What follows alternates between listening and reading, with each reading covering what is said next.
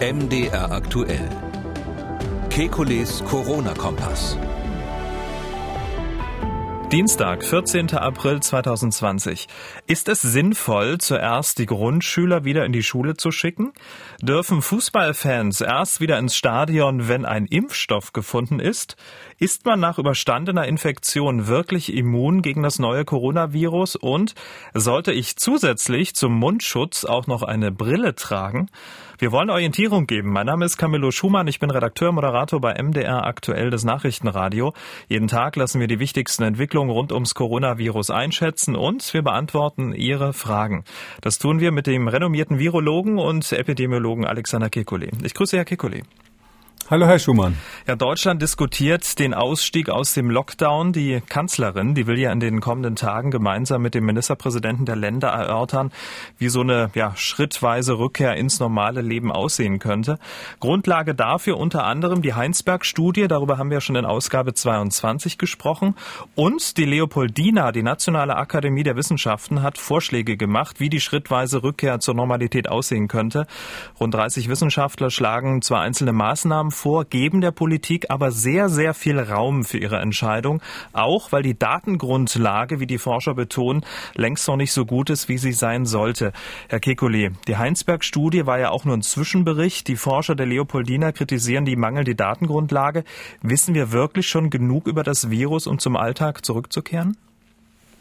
Naja, wissenschaftlich gesehen haben die äh, Leopoldiner Wissenschaftler ähm, natürlich recht. Das, äh, die sehen das sehr, sehr aus der Perspektive von, äh, von verantwortungsvollen Naturwissenschaftlern und, und Geisteswissenschaftlern. Und da ist natürlich so, die haben ja schon mal einen Bericht gemacht, der nicht so sehr beachtet wurde. Der letzte war am 3.4. Davor gab es nochmal einen anderen Bericht. Und der zweite Bericht beim dritten, am 3.4., der ähm, sah so aus, dass man dort eine Liste von Wünschen geäußert hat. Und hat die Leopoldina schon gesagt, zum einen, ähm, dass der Mund-Nasenschutz ähm, getragen werden soll. Der würde auch unmittelbar dem Eigenschutz dienen, haben die damals im, im krassen Gegensatz eigentlich zum Robert-Koch-Institut gesagt. Ähm, damals haben sie noch gefordert, dass der überall im öffentlichen Raum getragen werden soll, also auch auf der Straße.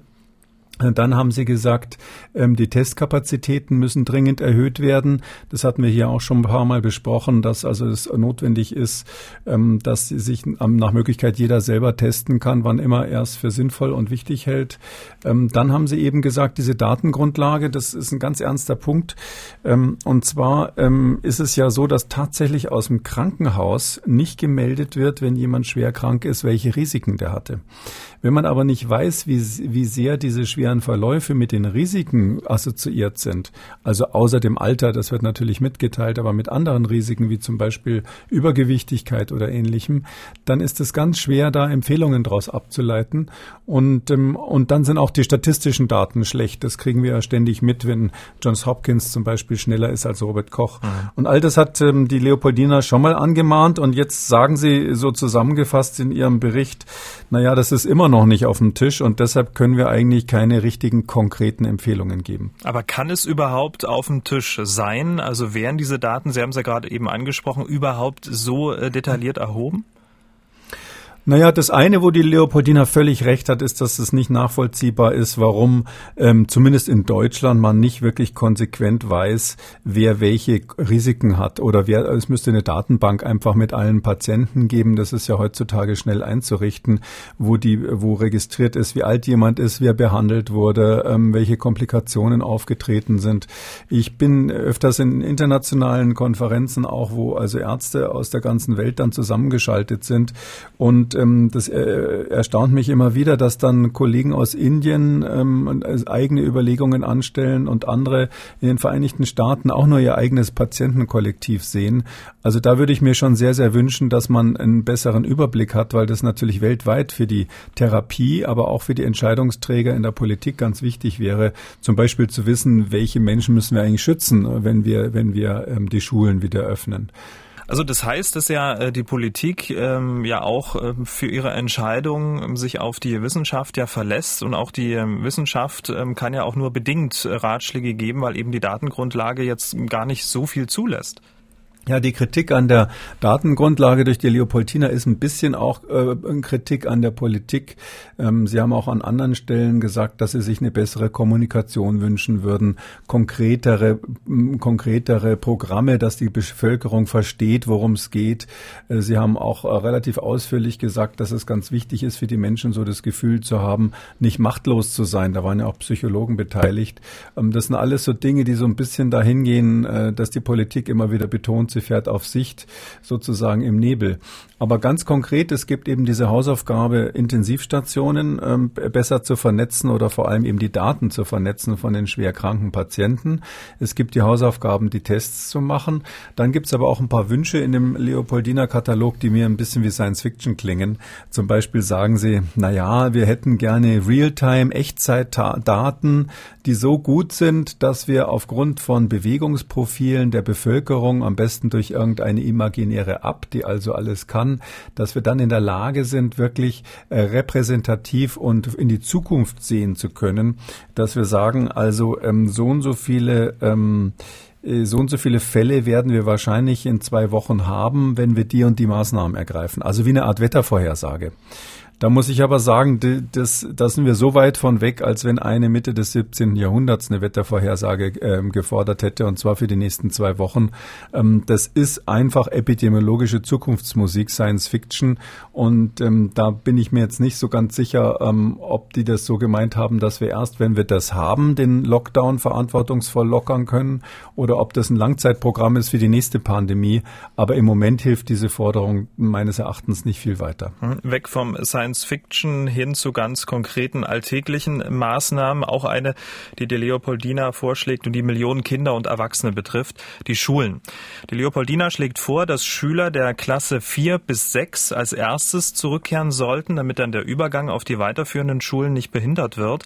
In einem weiteren Schritt dann erst die Erst-, Zweit- und Drittklässler, weil die einen sehr hohen Betreuungsaufwand haben. Und die Großen, die können noch eine Weile zu Hause lernen, weil man ihnen das auch zutrauen kann.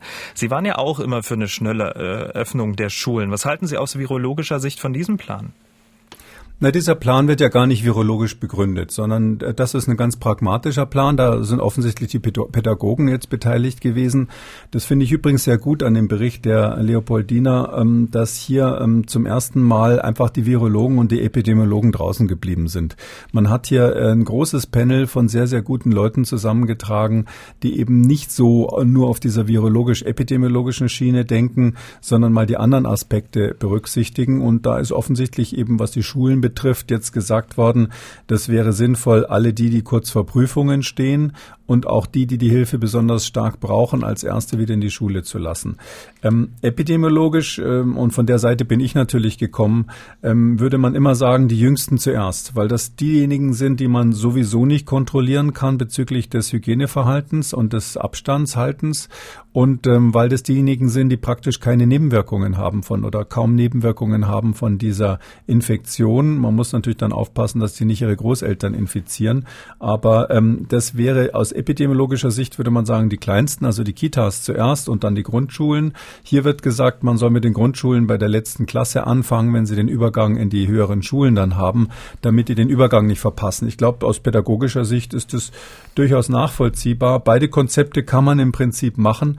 Ich muss jetzt ganz ehrlich sagen, ich bin so ein bisschen überfragt, ob jetzt ein Kind mit fünf Jahren, und das will ja die Leopoldina, ob das jetzt wie es hier so schön heißt, Abstand, Hygienevorgaben, Mund-Nasenschutz äh, und Testung mit der Konsequenz der Quarantäne. Also ich habe jetzt gerade ein Stück vorgelesen, ob die ob das ein Kind mit fünf Jahren, ob das die richtige Maßnahme ist. Also da müsste man mal Lehrer fragen, die sich da besser auskennen.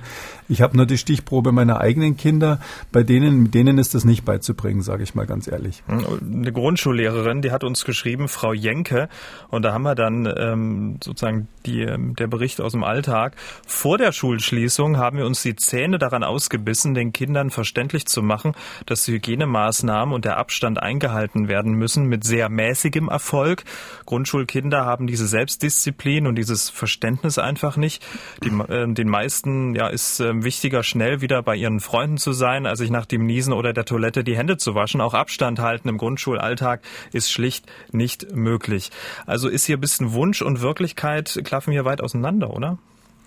Naja, das ist, ist halt so, wenn man Akademiker fragt, kriegt man eine akademische Antwort, nicht?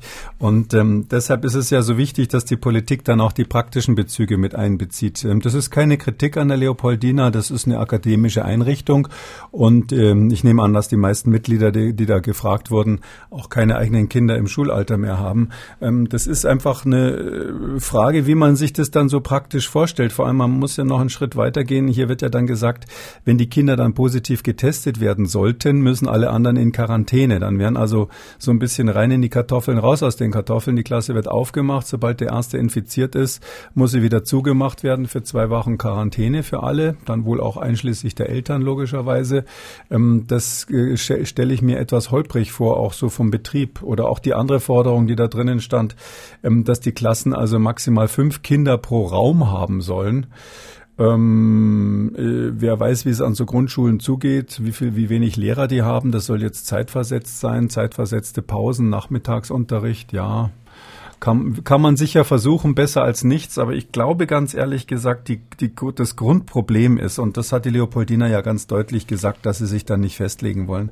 Das Grundproblem ist die Frage, warten wir jetzt auf den Impfstoff alle miteinander, der möglicherweise erst in zwei Jahren oder nie kommt, oder lassen wir vorher eine langsame natürliche Durchseuchung der Bevölkerung zu? Die Leopoldina hat sich ganz klar für das erstere Konzept entschieden. Sie hat ganz klar gesagt, wir warten auf den Impfstoff und wir müssen das System, so heißt es dort, so lange stabilisieren, bis ein Impfstoff gefunden ist. Ähm, das kann also sein, dass wir dann in so einem ähm, rein in die Kartoffeln, raus in die Kartoffeln oder wie Herr Altmaier, ähm, der Bundeswirtschaftsminister, sich ausdrückte, Hü-Hot-Methode, dass wir äh, im Hü-Hot-Verfahren sozusagen weitermachen, bis es einen Impfstoff gibt oder, oder dann eben doch alle so nach und nach durchimmunisiert sind, ohne dass man das geplant hat. Ich glaube, das ist das Grundproblem, dass da ähm, sozusagen diese Entscheidung die Wissenschaft der Politik überlassen wollte und nicht selber treffen wollte. Und deshalb sagen sie eben, nein, auch Kinder können wir nicht durchseuchen lassen. Wir können es nicht zulassen, dass die die Krankheit kriegen. Und wir müssen dann die Klassen sofort wieder zumachen, wenn da einer krank ist zum Beispiel. Hm, aber egal, welche Klassen zuerst äh, wieder in die Schule gehen, ein Problem bleibt. Und dazu hat äh, diese Dame folgende Frage. Sie hat uns angerufen, passt zu diesem Thema sehr gut. Es wird ja immer wieder gesagt, dass bei einer stufenartigen Rückkehr zum Normalzustand wahrscheinlich die Schulen als erstes anfangen sollten. Und ich vermisse dann ähm, tatsächlich immer den Fokus auf die Lehrer. Natürlich sind die Schüler anzahlmäßig viel mehr und die sind auch nicht so sehr gefährdet. Ähm, dennoch möchte ich gerne wissen, was ist mit den Lehrern, die vielleicht auch ähm, 60 oder älter sind oder aus anderen Gründen zu Risikogruppen gehören. Und im Fahrplan der Leopoldina steht konkret zum Schutz von Lehrern jetzt kein Wort. Dort steht allgemein, Sie haben es ja auch schon gesagt, alle Maßnahmen sind auf längere Zeit unter Einhaltung der Vorgaben zu Hygiene, Abstand, Mund-Nasenschutz, Testung und die Konsequenz der Quarantäne umzusetzen. Das würde ja bedeuten, dass alle Schüler zwei Meter voneinander entfernt sitzen, auch in den Pausen Abstand halten und konsequenterweise alle Schulen mit Mund-Nasenschutz ausgestattet werden müssten, oder?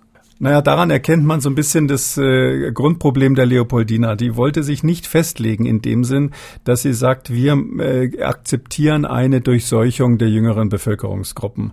Also sprich der Kinder, bei, bei denen ja die Nebenwirkungen bekanntlich sehr, sehr gering sind und, und Komplikationen extrem selten bei dieser äh, Coronavirus-Infektion.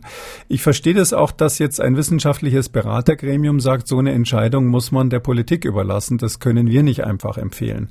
Und wenn man aber dann die Basis der Leopoldina nimmt, dann sieht es eben so aus, dass sie gesagt haben, ähm, wir, ähm, wir dürfen die Kinder ähm, tatsächlich ähm, in die, müssen wir in die Schule schicken, aber ständig kontrollieren. Das heißt also, wenn die dort sind, müssen die, die Hygieneabstände halten, sie müssen Mund-Nasenschutz haben, sie dürfen die Lehrer nicht infizieren. Und man hat natürlich dann auch gesagt, Lehrer ähm, äh, müssen immer in, äh, unterrichten dürfen, weil es ist nicht zu akzeptieren, dass ältere Menschen Menschen irgendwie oder Menschen mit Risiko irgendwie besonders äh, geschützt werden. Das nannten sie eine vorbeugende Segregation einzelner Bevölkerungsgruppen, die sie ablehnen und sie sagen, solche Menschen besonders zu schützen wäre eine, ich zitiere, paternalistische Bevormundung. Und mit diesem, mit diesem Grundgedanken, dass man also die Menschen sozusagen nicht äh, besonders schützen darf, weil das eine Bevormundung wäre, dann ist es ja nur logisch zu sagen, gut, dann müssen wir eben dafür sorgen, dass die Kinder die Hygieneregeln einhalten, weil, weil die Option, äh, was ich natürlich vorgeschlagen hätte, dass man zum Beispiel Lehrer mit Risiko einfach dann eine Zeit lang nicht in der Grundschule unterrichten lässt, diese Option, die gab es für die Leopoldiner nicht, weil sie, weil sie eben das gerade nicht wollten, dass einzelne Bevölkerungsgruppen besonders geschützt in den Worten der Leopoldiner paternalistisch bevormundet werden. Hm. Unterm Strich, was heißt das jetzt? Das heißt unterm Strich, dass es eigentlich, wenn ich jetzt Politiker wäre, hätte ich ein bisschen Schwierigkeiten. Ähm, es wird so einerseits eben gesagt, na ja, ähm, wir haben diese Empfehlungen, aber dafür fehlen die Daten. Im Grunde genommen heißt es, ich weiß, dass ich nichts weiß, die alte, alte griechische Weisheit. Ähm, und die Wissenschaft weiß, dass sie eben zu wenig Daten hat und eigentlich keine klare Empfehlung geben kann. Der schwarze Peter ist jetzt bei der Politik mit einigen durchaus widersprüchlichen Empfehlungen jetzt klarzukommen. Die Kitas, um von den Schulen mal wegzukommen, die sollen ja laut Leopoldina äh, bis zum Sommer geschlossen bleiben und nur Notbetreuung anbieten.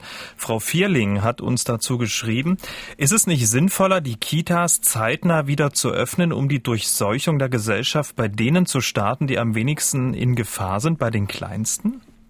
Ja, das ist genau mein Vorschlag, den ich ja schon seit einigen Wochen habe. Der ist, das klingt so ein bisschen brutal, dass man sagt, wir schicken die Kleinsten jetzt raus in Regen, die sollen sich mal infizieren. Aber man muss sich natürlich darüber klar sein, äh, die, die, die Zahl der Todesfälle kann man da an einer Hand abzählen und zwar weltweit. Äh, bis vor kurzem war es in den Statistiken so, dass überhaupt keiner unter 19 gestorben war. Inzwischen gibt es ein paar Fälle, die, die, die auch diskutiert wurden.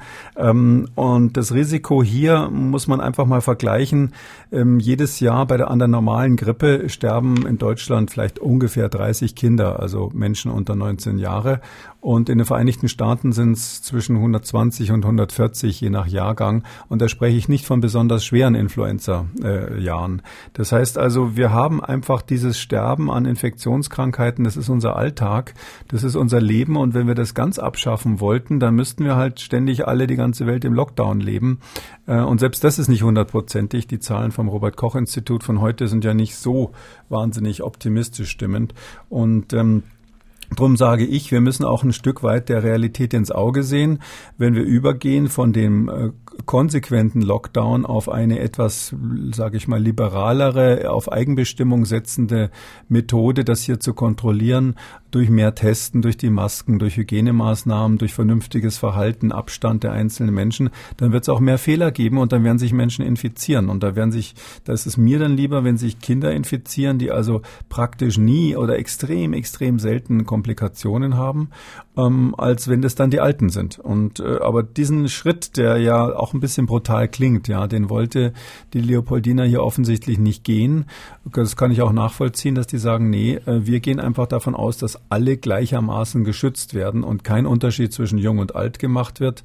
Und deshalb dürfen die Kinder eben auch äh, mal so bildlich gesprochen äh, nur mit der Maske in die Grundschule und sie dürfen nicht ähm, in die in die Kita. Das ist deren deren logische Konsequenz, weil da die Kinder wiederum zu, ähm, sage ich mal, zu äh, schwer zu kontrollieren wären. Also bei der Kita sieht die Leopoldina das durchaus ein, dass man das da nicht kontrollieren kann. Bei der Grundschule sind sie optimistischer. Hm. Aber bei der Kita wäre jetzt sozusagen Umkehrschluss, wenn man das nicht nach Vorgaben oder Empfehlungen der Leopoldina macht, man lässt die Kinder ähm, in die Kitas und ähm, die Eltern, die Betreuer sind geschützt durch Mund-Nasenschutz beispielsweise und ähm, die Großeltern werden dann einfach mal ein paar Wochen nicht besucht. Ja, nicht besucht oder die Großeltern, also in meinem Modell würden die Großeltern ja so etwas wie einen ähm, FFP-Schutz kriegen, also das gleiche Material, was im Krankenhaus auch verwendet wird, um das Personal zu schützen. Und wenn man das richtig anlegt, dann ist das, geht es gegen 100 Prozent Schutzwirkung, also 99,7 ist, glaube ich, die Zahl. Das heißt also, ähm, das ist durchaus bei richtiger Handhabung machbar, ähm, wäre, würde aber eben voraussetzen, dass wir genug Mund-Nasenschutz haben und die Leopoldina hat hier eigentlich auch die Politik so ein bisschen kritisiert, dass so viele Dinge, wie zum Beispiel der auch von der Leopoldina angemahnte Produktion von, von spezieller Schutzausrüstung und diesen Dingen, dass die eben immer noch nicht weiter, weiter gediehen sind. Die Befürchtung ist so ein bisschen, wenn man jetzt das genau liest, was da drin steht bei der Leopoldina, dann müsste man sagen, okay, wir machen jetzt erstmal unsere Hausaufgaben. Ihr habt uns da ja sehr viel aufgeschrieben und in einem halben Jahr reden wir nochmal drüber, wie wir den Lockdown lockern. Ich meine aber, dass das keine Option für den Politiker ist. Der will ja wiedergewählt werden. Ich wollte gerade sagen, wir sehen uns dann in einem Jahr wieder spätestens, ne, wenn dann wirklich dann alle Hausaufgaben erfüllt sind. Herr Kekuli, Normalität heißt für viele Menschen ja auch Fußball schauen im Stadion vor Ort mit Freunden. Einzelne Vereine, die trainieren ja auch schon wieder. Der Präsident der Leopoldina, der hat in den ARD-Tagesthemen gesagt, dass es sinnvoll wäre, erst wieder Zuschauer ins Stadion zu lassen, wenn es auch einen Impfstoff gibt. Wir haben ja darüber gesprochen.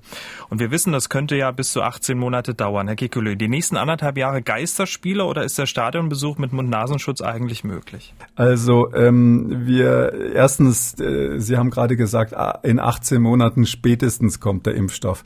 Das kann ich überhaupt nicht so unterschreiben. Wir haben bei keinem Coronavirus, oder gibt es ja schon ein paar mehr, die lange zirkulieren, es irgendwie geschafft, einen Impf Impfstoff herzustellen.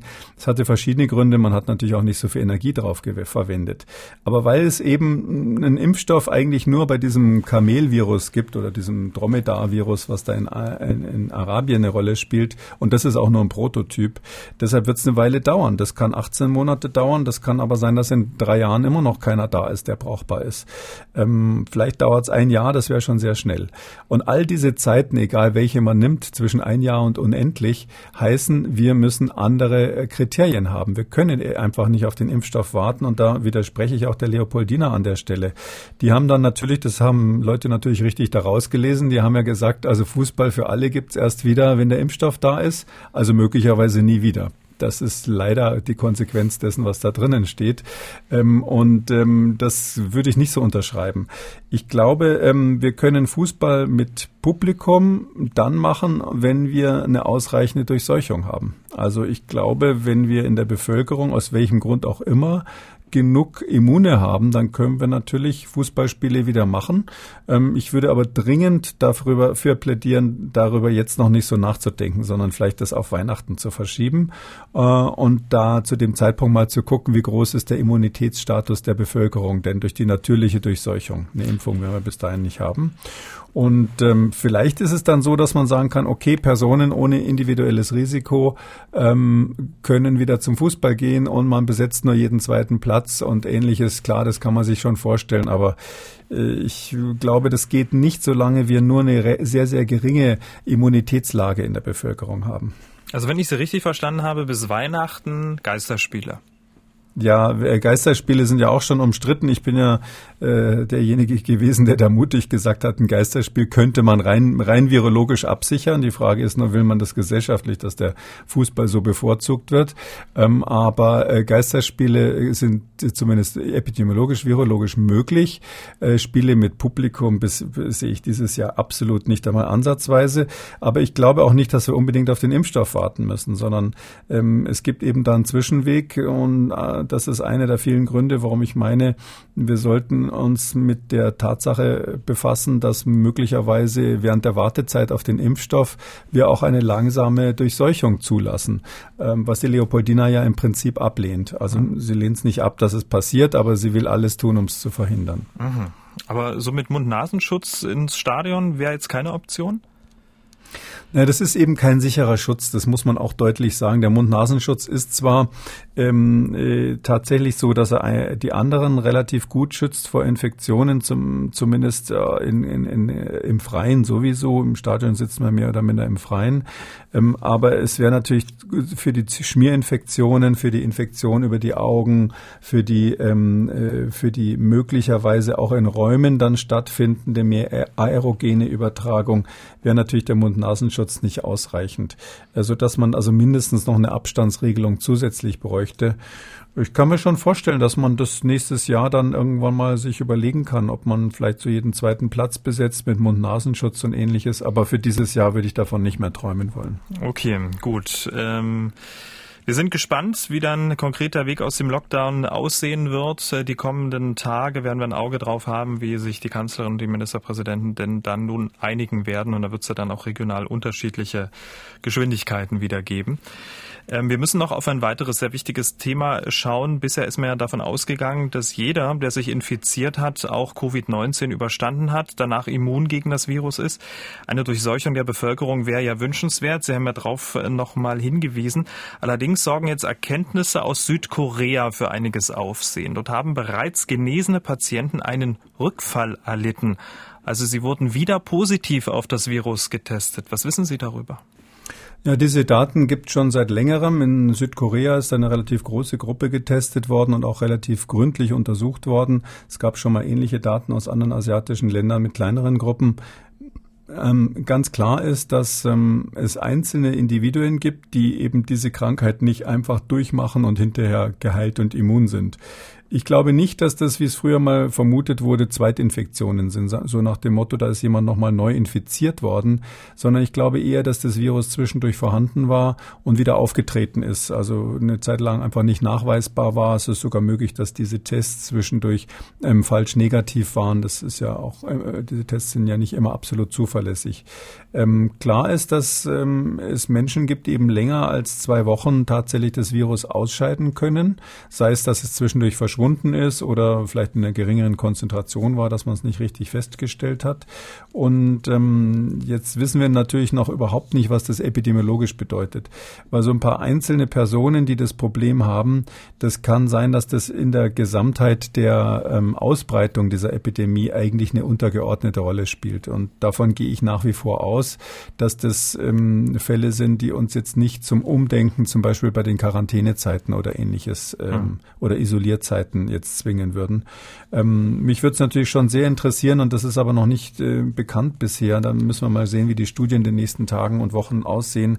Ähm, mich würde sehr interessieren, wie das dann vom Verlauf her ist, ob die dann praktisch gesund sind oder ob die nochmal äh, eine Verschlechterung des Krankheitsbildes bekommen oder ob die sich kontinuierlich schlecht fühlen.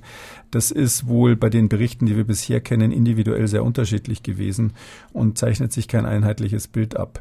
Ich gehe aber nach wie vor davon aus, dass diesen Optimismus müssen wir haben, ähm, dass jemand, der die Covid-19-Infektion einmal durchgemacht hat, zumindest für die nächsten Monate, also diese aktuelle Welle der Pandemie, dann tatsächlich äh, zumindest so weit immun ist, dass er keine schwere Erkrankung mehr kriegen kann. Ja. Ähm, vielleicht irgendwas Leichtes, aber zumindest keine schwere Krankheit, mit der er dann in die Klinik müsste.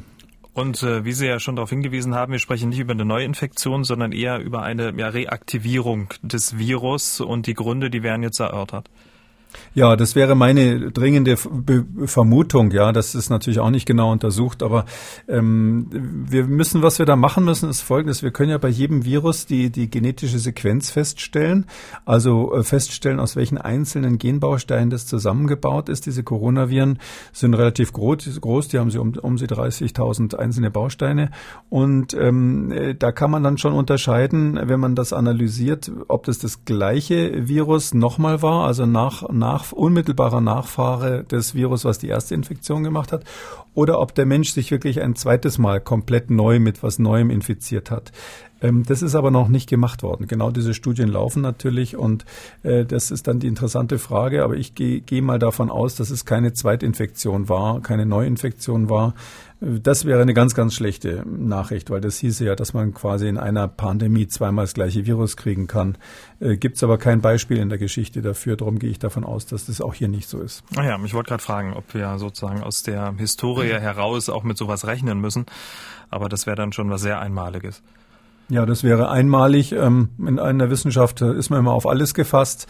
Aber ähm, hier ist, äh, sagt man, in der Medizin gibt es den dummen Spruch, der heißt, das Häufige ist häufig und das Seltene ist selten. Und daran halten wir uns hier auch. Okay, wir wollen den Leuten ja auch keine Angst machen. Aber gut, dass wir darüber gesprochen haben, werden das, äh, sofern es da gesicherte Erkenntnisse gibt oder zumindest Zwischenergebnisse gibt, auch natürlich das auf dem Schirm haben. Herr Kekulé, wir sind bei den Hörerfragen. Hashtag Frag Kekulé bei Twitter. Nomadenseele schreibt, ähm, im Kongo ist Ebola ausgebrochen. Können sich Covid-19, also das neue Coronavirus und Ebola verbinden und kann daraus ein noch gefährlicheres Virus entstehen? Ähm, nee, das ist virologisch praktisch auszuschließen. Wir haben solche Kombinationen in einem anderen Bereich. Äh, verschiedene Influenza-Viren können das untereinander. Aber das Ebola-Virus ähm, ist von der Struktur her ganz anders als das äh, Covid-19, der Covid-19-Erreger. Die können sich nicht verbinden und deshalb gehe ich davon aus, dass in der Demokratischen Republik Kongo, wo das Virus ausgebrochen ist, ähm, äh, da keine besondere Gefahr besteht. Was man natürlich schon sagen muss, ist, dass Doppelinfektionen ähm, immer schlecht sind. Ja, wir haben im Kongo die Situation, ähm, dass die Patienten, äh, die vom Ebola getroffen sind, meistens noch ganz viele andere Erkrankungen haben. Die haben Grunderkrankungen verschiedenster Art, dass sie also von der Ernährung über in andere Infektionen, die sie haben, dass dadurch natürlich das Ebola-Virus besonders unangenehm zuschlägt. Und wir sehen dadurch so ein ähnliches Bild natürlich auf einem höheren Niveau der Sterblichkeit wie bei diesem Covid-19, dass also die, die schon vorher was hatten, einfach von so Infektionskrankheiten immer besonders hart getroffen werden. Beim nächsten Hörer, bei der nächsten Hörerin geht es um Hygienemaßnahmen. Diese Dame hat uns angerufen. Eigentlich macht sie sehr viel richtig, aber ob das auch reicht, da hat sie so ein paar Zweifel. Wir hören mal rein. Ich bin Physiotherapeutin mit einer eigenen Praxis und wir arbeiten ja jetzt auch wieder und haben eine Frage. Wir arbeiten mit Mundschutz. Ich habe FFP2 ergattert. Äh, die tragen wir und die tragen unsere Kunden und Patientinnen. Frage, brauchen wir unbedingt Handschuhe oder genügt da Händewaschen, Desinfektion? Wir wollen die Fenster oft öffnen. Wir nehmen keine Decken mehr. Jetzt die Frage, was gibt es noch für Ideen? Worauf können wir noch achten? Also erstens hat die Dame gesagt, sie hat FFP2-Masken ergattert. Das ist gut. Ich möchte davor warnen, man sieht ganz oft solche FFP2 oder FFP3, solche professionellen Masken, die vorne so einen kleinen Plastikkasten drauf haben. Und das ist das Ausatmenventil. Und das führt dazu, dass die ausgeatmete Luft komplett ungefiltert rausgeht. Das heißt also im Gegensatz zu einem normalen Mundschutz oder Mund-Nasenschutz ist es so, dass diese FFP2-Masken oder FFP3-Masken mit Ausatmenfilter äh, Vent, Entschuldigung, mit Ausatmenventil, dass die tatsächlich äh, den anderen überhaupt nicht schützen, sondern da, dem, das ist ein rein egoistisches Verfahren sozusagen. Man schützt sich selbst und den anderen nicht. Man bläst dem im Zweifelsfall die Viren direkt ins Gesicht.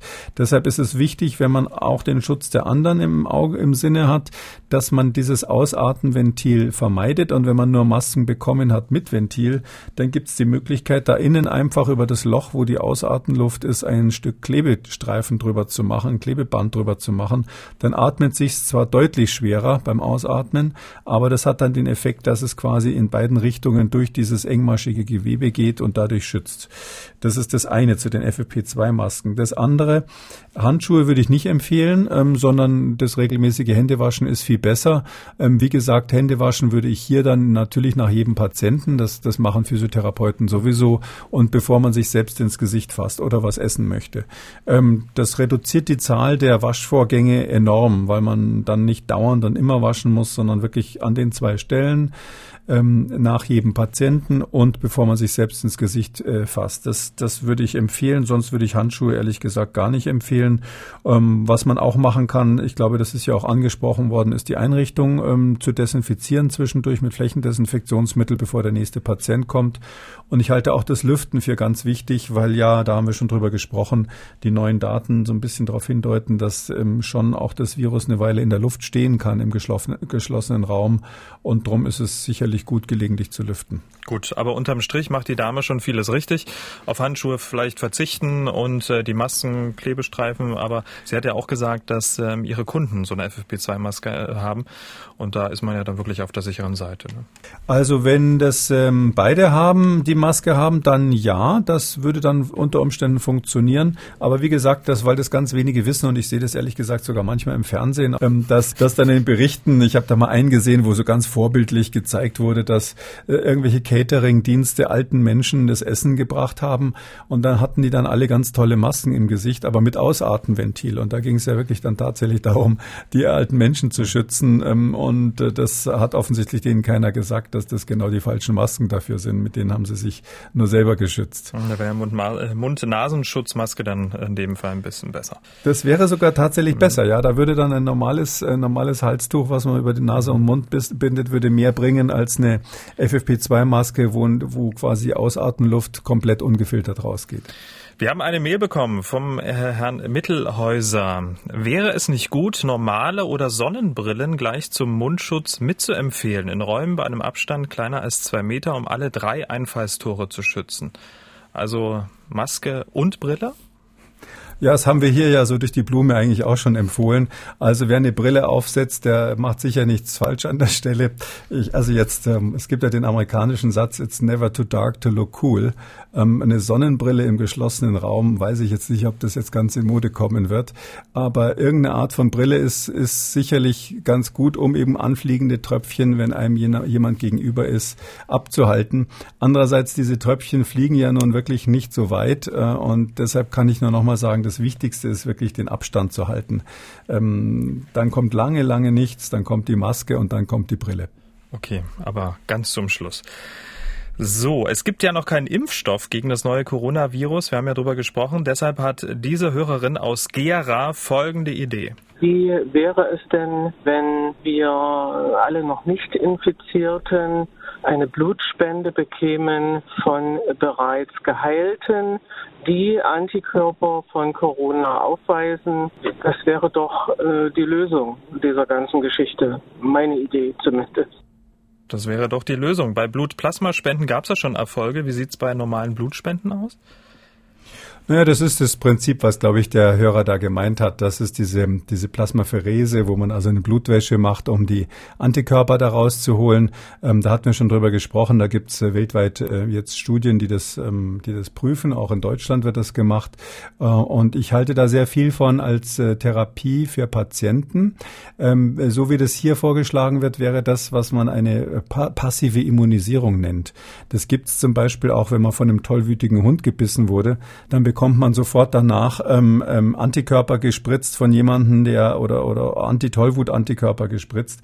Ähm, das ist ein Verfahren, ähm, das hat den Nachteil, dass es ziemlich hohe Nebenwirkungen hat, weil das ja ein Eiweißkörper ist ähm, von einem anderen Menschen oder könnte man sich auch vorstellen von einem Tier und da reagiert man dann unter Umständen immunologisch drauf und ähm, Deshalb wird das nicht eine Methode sein, die man jetzt generell für die ganze Bevölkerung einsetzen kann, weil die Nebenwirkungsrate bei so einer passiven Immunisierung zu hoch wäre. Okay, eine Frage schaffen wir noch mit der Bitte um eine kurze Antwort. Marie hat gemailt. Sie schreibt, ich arbeite in einer Arztpraxis. In der Anmeldung wurde ein Spuckschutz aus Acrylglas aufgestellt. Wann, wie und mit welchen Mitteln reinige ich diese Scheibe? Äh, mit Fensterputzmitteln ist am besten ganz normales Fensterputzmittel. Äh, und äh, genauso wie kann ich jetzt nicht sagen, wie man halt so eine Scheibe reinigt. Das würde ich wahrscheinlich mit ähm, Küchentuch oder sowas machen. Und wann ähm, meine ich, wenn sehr viel Patientenverkehr ist, vielleicht morgens, mittags, abends, ähm, sonst oder oder zweimal am Tag, mittags und abends. Und sonst würde wahrscheinlich reichen, das einmal am Tag zu machen. Weil Sie schrieb nach jedem Patienten, das wäre dann ein bisschen übertrieben. Ne? Nein, das kommt ja von der Scheibe nicht wieder zurückgeflogen. Also das, äh, wenn da irgendwas ist, dann hängt es an der Scheibe. Die soll man dann natürlich nicht abschlecken oder ähnliches. Aber ähm, äh, das stört ja keinen, wenn ein paar Viren an der Scheibe kleben. Wir sind am Ende von Ausgabe 24 und Herr Kikuli, wie immer, entlassen wir unsere Hörer äh, mit einem guten Gefühl. Das machen wir traditionell seit 23 Ausgaben, auch in der 24. hoffe ich. Haben Sie was ja, mein, Positives für uns? Ja, tatsächlich. Ich hatte Ach. heute ein gutes Gefühl, weil ich äh, hatte vorher ähm, vorgespielt bekommen so ein paar O-Töne von Politikern, die sich geäußert haben zu den Ereignissen der, der letzten Zeit, zu den ganzen Studien von der Leopoldina, dann die aus Nordrhein-Westfalen, die da gekommen ist und äh, vom Bundesinnenministerium gab es ja auch noch eine. Und diese Politiker, das war jetzt in dem Fall der Herr Altmaier und der Herr Bouffier, aber auch andere, die haben gesagt, wir müssen jetzt endlich mal selber die Entscheidungen treffen. Wir hören uns das alles an, aber am Schluss werden wir, die Politiker, die Entscheidungen treffen. Und das fand ich irgendwie posi eine positive Entwicklung, dass man jetzt äh, nicht mehr sagt, nee, wir warten, was die Wissenschaftler uns sagen, sondern die Politik will hier offensichtlich die Zügel wieder in die Hand nehmen und da bin ich jetzt sehr optimistisch für morgen. Vielen Dank. Wir hören uns morgen wieder. Sehr gerne. Bis morgen, Herr Schumann. Ihre Frage war nicht dabei. Dann empfehle ich Ihnen unseren ausführlichen Fragen- und Antwortenartikel zur Corona-Krise auf mdraktuell.de oder schreiben Sie uns Ihre Frage unter Hashtag FragKekuli bei Twitter oder rufen Sie uns an 0800 322 00. MDR aktuell. Kekules Corona-Kompass.